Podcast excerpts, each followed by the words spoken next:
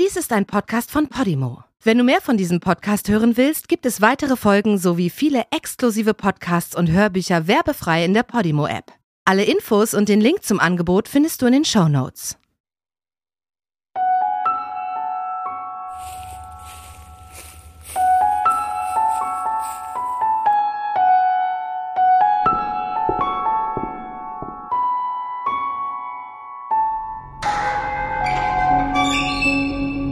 Verzweifelte Suche.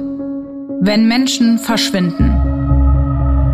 In dieser Folge eine Abenteuerreise von Deutschland durch halb Europa. Und dabei winkt sogar der Tod in Richtung des Verschwundenen. Es geht um den 17-jährigen Mike. Eines Tages verschwindet er ohne Erklärung, ohne Hinweis auf das Warum. Einen Monat lang bleibt er verschollen. Eltern, Freundinnen und Freunde aus seinem kleinen Heimatdorf stehen vor einem Rätsel. Als er zurückkehrt, erzählt er von seinem wilden Roadtrip. Vor allem von seinen Erfahrungen in einem Ausbildungslager der Fremdenlegion, der ebenso berühmten wie gefürchteten französischen Armee.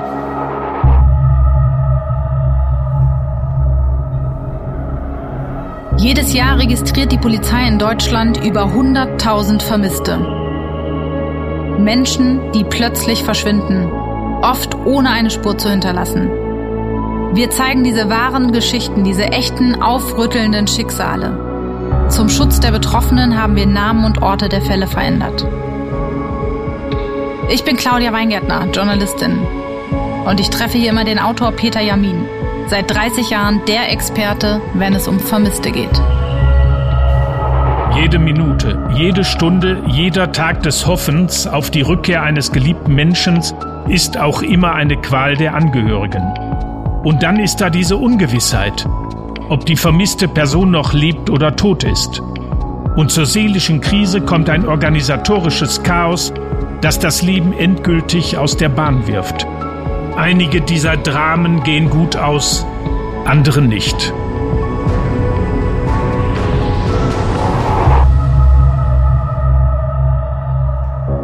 Hier bei Verzweifelte Suche schauen wir uns immer an, was passiert, wenn Menschen verschwinden. In diesem Fall geht es um einen Jugendlichen, der wochenlang weg ist. Wir zeigen die Strecke von Mikes Roadtrip aus seinem Heimatdorf über Holland nach Paris und weiter nach Barcelona. Dabei geht es nicht nur abenteuerlich zu, sondern auch gefährlich, riskant und hart. Zwischendurch gelangt er noch als Rekrut in den Armeealltag der Fremdenlegion, ausgerechnet in der brutalsten Armee der Welt. Und einen weiteren wichtigen Aspekt besprechen wir, der absolut ungewöhnlich ist. Einen Monat lang bleibt der Teenager von zu Hause weg, weit weg, aber die Eltern gehen nicht gleich zur Polizei, um ihn als vermisst zu melden. Und das bringt nochmal extra Brisanz in diesen spektakulären Fall.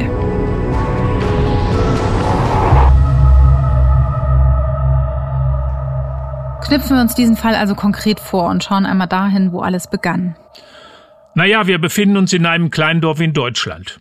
Ein ganz normales, piefiges Dorf. Es ist auch ein schöner, milder Sommersonntag. Nur selten fährt ein Auto durch die einzige Straße im Dorf. Da sieht man dann auch eine einsame Katze übers holprige Kopfsteinpflaster laufen und fast keinen Einwohner, wie das so üblich ist in den Dörfern. Ähm, die sitzen meist jetzt um diese Zeit beim Mittagstisch und essen ihre bürgerlichen Mahlzeiten. Sonntag gibt's ja immer Fleisch und Nachtisch. In dieser Gemeinde ist es ein normaler Sonntag und doch eigentlich nicht ganz, denn an diesem Tag verschwindet der 17-jährige Mike. Also so wie du diesen Ort gerade beschrieben hast, klingt es für mich nicht besonders überraschend, dass ein junger Mensch, der dort lebt, auf den Gedanken kommt, sein Glück in der Ferne zu suchen. Mike Rasdorf treibt der Drang nach Freiheit an. Er will ein neues Leben in einer fremden, aufregenderen Welt. Er sagt bis später, verlässt die Wohnung und kommt nicht zurück. Einfach so. Mit ja. später und weg ist er. Einfach so. Okay. Seine Familie, klar, bleibt geschockt, enttäuscht, verzweifelt und mit vielen Fragen zurück.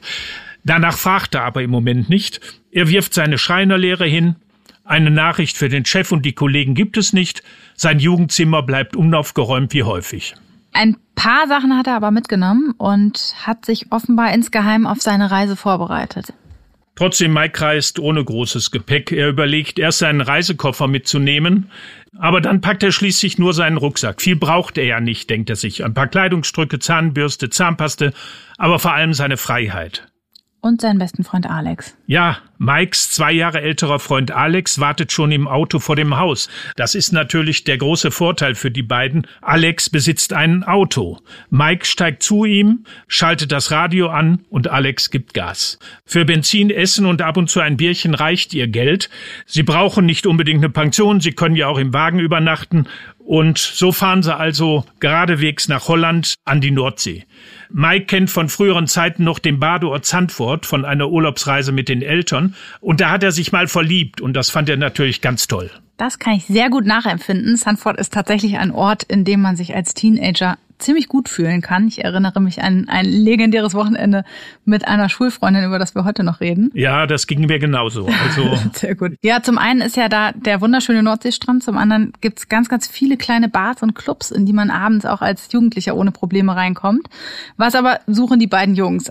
Das Übliche, das klassische Mädels, die große Liebe, das große Glück? Ja, ja, natürlich. Also Jungs machen viel für die Liebe und nehmen viel für dafür in Kauf und sie lieben natürlich das Abenteuer.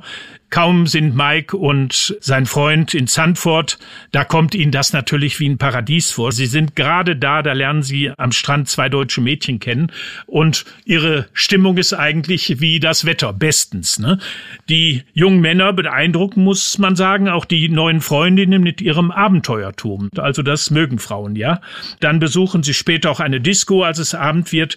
Danach geht's dann nochmal zum Strand, da knutschen sie in den Strandkörben und als es schließlich abends zu kalt wird, dann gehen sie zu Alex Wagen und machen da weiter, bis dann zwei Polizisten plötzlich an der Scheibe klopfen und fragen, ob alles in Ordnung ist. Das ist so eine Methode von den Polizisten in Holland da in dem Ort, das weiß ich. Und die fragen dann so ganz harmlos, na, alles in Ordnung bei euch? Naja, und dann kommt diese peinliche Situation, die Jungs ziehen sich halt ganz erschrocken die Hose hoch, haben rote Köpfe, die Mädchen senken den Blick. Naja, und BHs und Miniröcke werden dann sittsam zur Seite geschoben und Alex stammelt, okay, das ist so eine Situation und die, so wie der ganze Tag verlaufen ist, da merken die beiden so, sie sind ja an der Schwelle zum Erwachsenensein, das ist Freiheit. Da, wo wir uns Spaß macht, da machen wir halt und wenn wir Lust haben auf einem anderen Ort, ja, dann fahren wir halt weiter, ne? Und genau das machen sie dann auch. Die beiden reisen weiter, wollen noch eins draufsetzen und fahren, Achtung, Klischee, nach Paris in die Stadt der Liebe. Und es geht nicht nur um Liebe, dort genießen sie auch die lockere Lebensart der Franzosen. Sie lernen, klar, Französinnen kennen und pendeln so zwischen Diskos, Restaurants und Cafés. Als ich Mike nach seiner Heimkehr mal gefragt habe, erzähl mal, was ist denn so in Paris gewesen? Da hat er mir leider nicht viel gesagt. Also er wollte diese Erlebnisse ganz für sich behalten und ja, ich nehme an, es müssen ganz besonders schöne Erlebnisse gewesen sein. Also nach zwei Wochen stehen Mike und Alex mit ihrem Wagen vor dem Eiffelturm in Paris, sind fast pleite. Die Mädels sind weg und das Geld ist weg. Ja, Paris ist ein teures Pflaster. Das heißt aber, ab sofort lernen die beiden mal das echte Leben kennen. Sie hungern, lungern so ein paar Tage rum auf den Bänken an der Seine und ja, halten sich zwischen Bettlern und Obdachlosen auf im Grunde. Und sie sitzen dann da auf der Bank in der Sonne und überlegen, wie sie an Geld kommen könnten. Stehlen ist ja nicht ihr Ding, da können wir ja auch zufrieden sein, dass es so ist. Bei denen Arbeiten haben sie aber eigentlich auch gar keine Lust. Und schließlich erinnert sich Alex an einen Tipp, den ihm ein paar Franzosen gegeben haben. So nach dem Motto, wenn du kein Geld hast, dann fahr nach Marseille und geh zur Fremdenlegion. Und das schlägt er eben Mike vor und sagt, ach, ist doch vielleicht auch ein schönes Abenteuer. Was sie aber da wirklich erwartet, das wissen sie natürlich. Ja, ich wollte gerade sagen, Abenteuer ist ein interessantes Wort, wenn man darüber nachdenkt, zur härtesten Armee der Welt zu gehen. Soweit ich weiß, durchlaufen die Soldaten da ja eine total heftige Ausbildung und werden dann in ganz extremen gefährlichen Missionen eingesetzt. War den Jungs das bewusst, worauf sie sich da einlassen? Nee, offenbar nicht. Sie sind dann nach Marseille gefahren, dort haben sie auch noch andere Deutsche kennengelernt. Ja, so sind sie dann eben zur Kaserne gegangen, zum Rekrutierungsbüro und haben gesagt, wir wollen mitmachen bei euch in der Fremdenlegion. Geht das da so einfach? Das ist in der Tat dann so einfach. Die sprechen da sogar Deutsch und das hat die beiden natürlich auch überrascht und zusammen mit anderen Aspiranten sind sie dann mit einem Bus zur Kaserne außerhalb der Hafenstadt gefahren. Dort haben sie erstmal Essen bekommen und einen Schlafplatz. Das ist ja dann ganz gut, weil die Leute gehen in der Regel, solche jungen Leute wie Mike und äh, sein Freund, die gehen dahin, weil sie dann wirklich keine Kohle mehr haben. Sie haben Hunger und wollen mal was trinken und sich ausschlafen. Und das bekommen sie dann zunächst mal Ganz da. praktisch. Am nächsten Tag erst werden dann die Neuankömmlinge zu ihren Personalien und so nach den Gründen für den Ausstieg gefragt. Das sind dann so Fragen wie, haben Sie Probleme mit der Polizei? Werden Sie gesucht? Drogen- oder Alkoholsucht? Schulden? Familienprobleme? Letztlich spielt es eigentlich keine Rolle, ob sie mit Ja oder Nein antworten. Das ist so, die Fremdenlegion umgibt so einen Mythos, dass ein Mann mit seiner Vergangenheit dort brechen kann und bei der Legion eine neue Identität bekommt. Und das trifft auch tatsächlich zu, denn da kann man seine Vergangenheit mit der Zivilkleidung ablegen und wenn er die Uniform anzieht, hat er auch gleichzeitig einen neuen Namen. Man bekommt einen neuen Vor- und einen Nachnamen, neue Elternnamen, einen neuen Geburtsort, ein neues Geburtsdatum, eigentlich eine ganz neue Vergangenheit. Ich glaube, vielen ist die Fremdenlegion überhaupt kein Begriff. Magst du dazu noch mal kurz etwas sagen? Die Fremdenlegion ist ja heute nicht so groß im Gespräch. Letztlich machen die Soldaten die Drecksarbeit für die Franzosen, wo immer Kriege geführt werden, zum Beispiel in Afrika. Wer in der Legion landet, gibt praktisch an dem Kasernentor sein eigenständiges Leben ab. Man bekommt seinen Tagesablauf und das Denken vorgeschrieben. Das heißt, Mike und Alex sind mit diesem Schritt ziemlich ins kalte Wasser gesprungen, im wahrsten Sinne des Wortes. Ja, im wahrsten Sinne des Wortes. Früh am Morgen reißt der schrille Ton einer Strillerpfeife Mike aus dem Schlaf, laute zackige Befehle auf Französisch, in einer Reihe antreten, gruppenweise unter die Dusche. Natürlich nur kaltes Wasser, eine Minute unter dem eiskalten Strahl ausharren. Das ist natürlich schon ein Schock, wenn man in dieser neuen Welt dann wach wird. Dann abtrocknen, anziehen, raustreten, im Laufschritt zur Wiese am Haupttor. Ja, und das ist wahrscheinlich der Punkt, an dem Mike merkt, dass das doch nicht so toll ist alles, ja, oder? Er hasst diesen Drill. Dazu kommt ja noch morgen zum fünf zusammen mit 200 Mann zunächst mal zum Aufwärmen 30 Liegestütze machen. Also wer das macht, der ist schon wirklich äh, eine Nummer. Wer die Übung nicht beim ersten Durchlauf schafft, das kommt dazu, bekommt eine Solonummer. Das heißt, raus aus der Reihe, 30 Lügestütze noch einmal von vorne beginnen. Und dann wieder rein in die Reihe und im normalen Tempo mithalten. Und dann wartet da ein fünf Meter langes Seil in einem Schwung hoch, danach in zwölf Minuten mindestens 2600 Meter weit laufen. Also wenn ich mir das alleine vorstelle, was man da zu tun hat. Also bei diesem Tagesprogramm, da komme ich schon aus der Puste, wenn ich das nur höre. Und ja, auch Mike erkennt ja offenbar sehr schnell, dass ihn da kein unbeschwerter Urlaub erwartet. Ja. Bekommt er dadurch Heimweh? zunächst mal kein Heimweh, aber schon am zweiten Tag liegt er in seinem Bett und denkt zum ersten Mal seit seiner Flucht aus dem Elternhaus an seine Familie. Also dem steht's jetzt auch schon bis zum Hals und der sagt, nee, das ist nicht meine Welt. Aber irgendwann holt es jeden Vermissten ein, nämlich dass man zurückblickt und denkt an die Eltern und was die zu Hause wohl denken. Wie geht's dem Vater? Wie geht's der Mutter?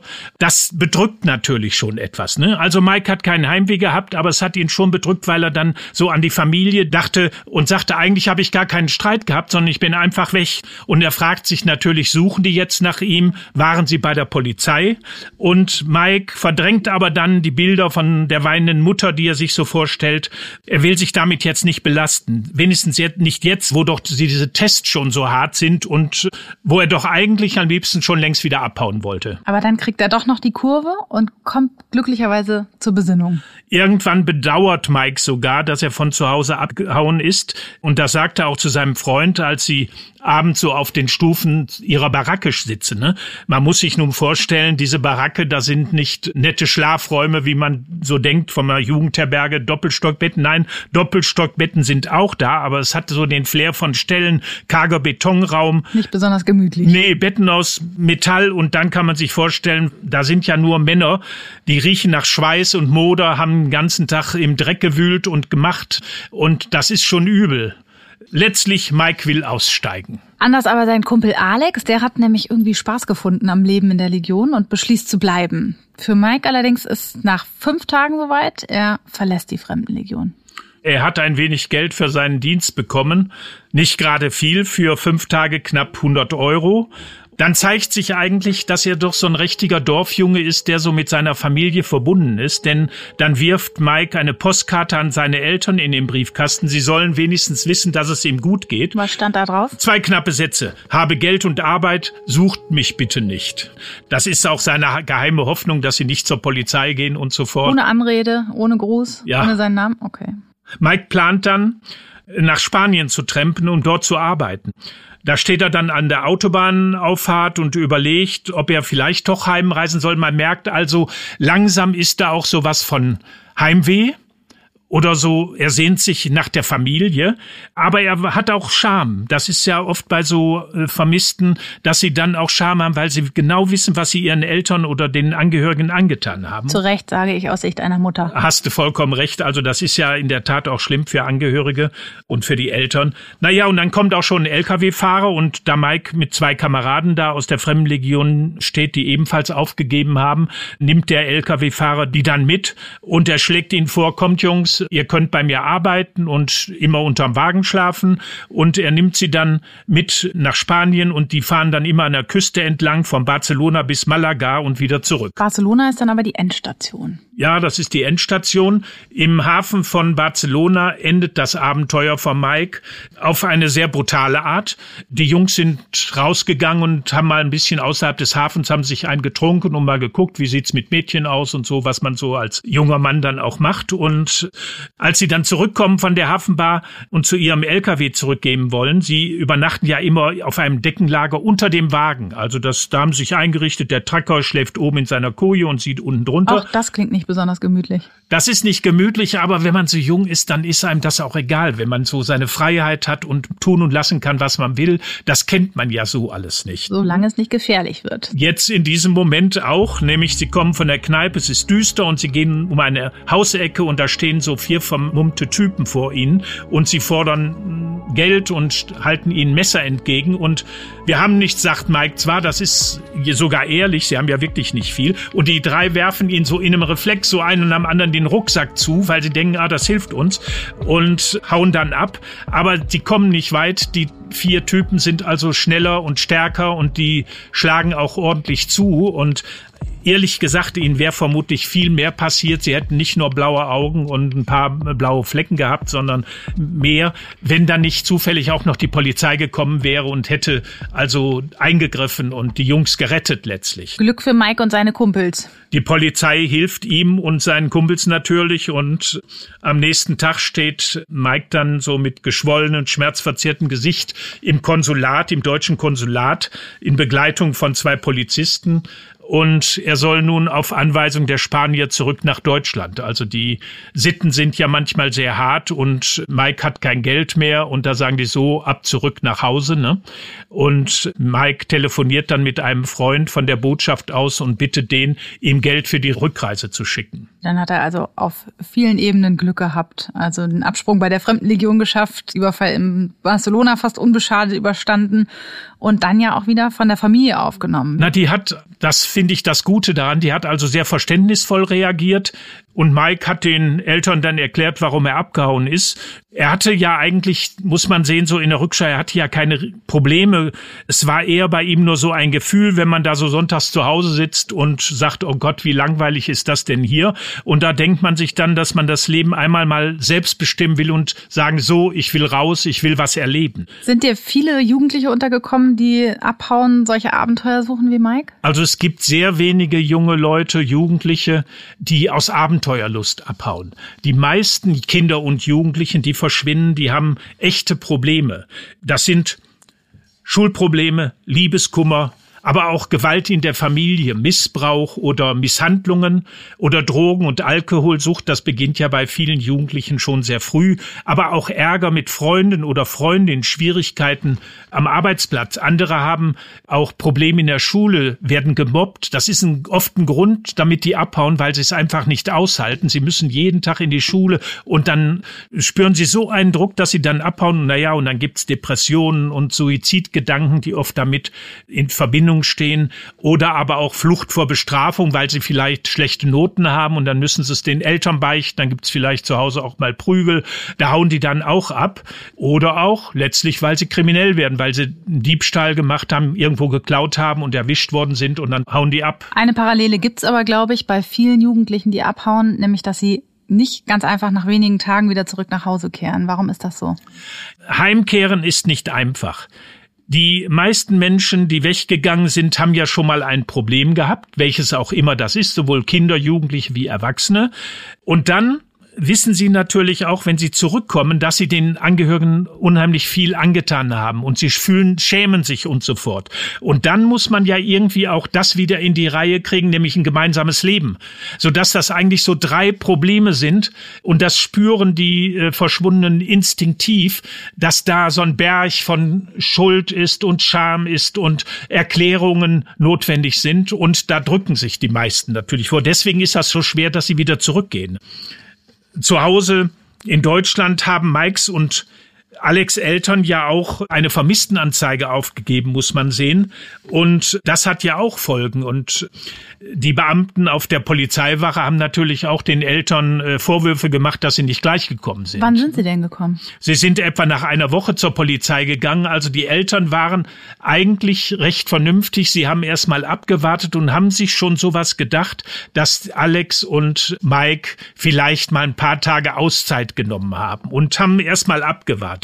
Meine Kinder sind ja noch kleiner, aber ich kann mir das gut vorstellen, was du gerade gesagt hast, dass man da als Mutter oder Vater von einem Teenager erstmal Hemmungen hat und sich vermutlich davor scheut, bei der Polizei mit einer Anzeige eine Riesensuchaktion in Gang zu setzen. Und auch Mikes Eltern haben es sich ja da offenbar nicht leicht gemacht mit ihrer Entscheidung. Ne? Ja, die Eltern denken natürlich meistens, es wird dann gleich eine große Suche gemacht, was ja gar nicht der Fall ist. Bei so Jungs wie Alex und Mike, da geht ja die Polizei nicht tun und schickt eine Hundertschaft los, sondern die kommen in den Computer und Vielleicht werden sie irgendwo mal angehalten und werden gefasst oder aber. Wie war das denn mit Mikes Arbeitgeber? Haben Sie dem? Dem Arbeitgeber haben sie auch Bescheid gegeben und der war auch so verständnisvoll und hat dann gesagt, okay, dann machen wir erstmal Urlaub. Der Mike hat noch Urlaub gut und dann kann der erstmal Urlaub nehmen. Da müssen wir also gar nichts ändern dann am Arbeitsvertrag und so fort. Man muss sich letztlich auch überlegen, so, bei der Polizei ist das so, allein die Eingabe in die Fahndungs- und Auskunftsdatenbank der Polizei, die nennt sich übrigens Inpol, das nimmt viel Zeit in Anspruch. Und vermisste Jugendliche sind für die Polizei allein schon wegen der Menge ein Problem. Immerhin verschwinden ja jedes Jahr mehr als 60.000 Kinder und Jugendliche. Viele sind natürlich für wenige Tage fort, andere bleiben für Monate weg oder auch für immer und manche kommen nie mehr zurück, also beispielsweise werden sie Opfer eines Verbrechens. Für Polizisten ist es immer schwer. Sie müssen sich in jedem Fall fragen, bleiben wir gelassen und warten ab oder müssen wir schnell handeln und müssen wir ganz schnell eine Suche initiieren. Puh, da kann man sich ja echt nur wünschen, dass die eigenen Kinder sich niemals zu so einem Schritt wie Mike entscheiden. Trotzdem können in dem Fall ja alle Beteiligten froh sein, dass diese Abenteuerreise gut ausgegangen ist. Und ich kann mir auch vorstellen, dass sowohl Mike als auch seine Eltern danach vielleicht umso mehr wussten, was sie aneinander haben.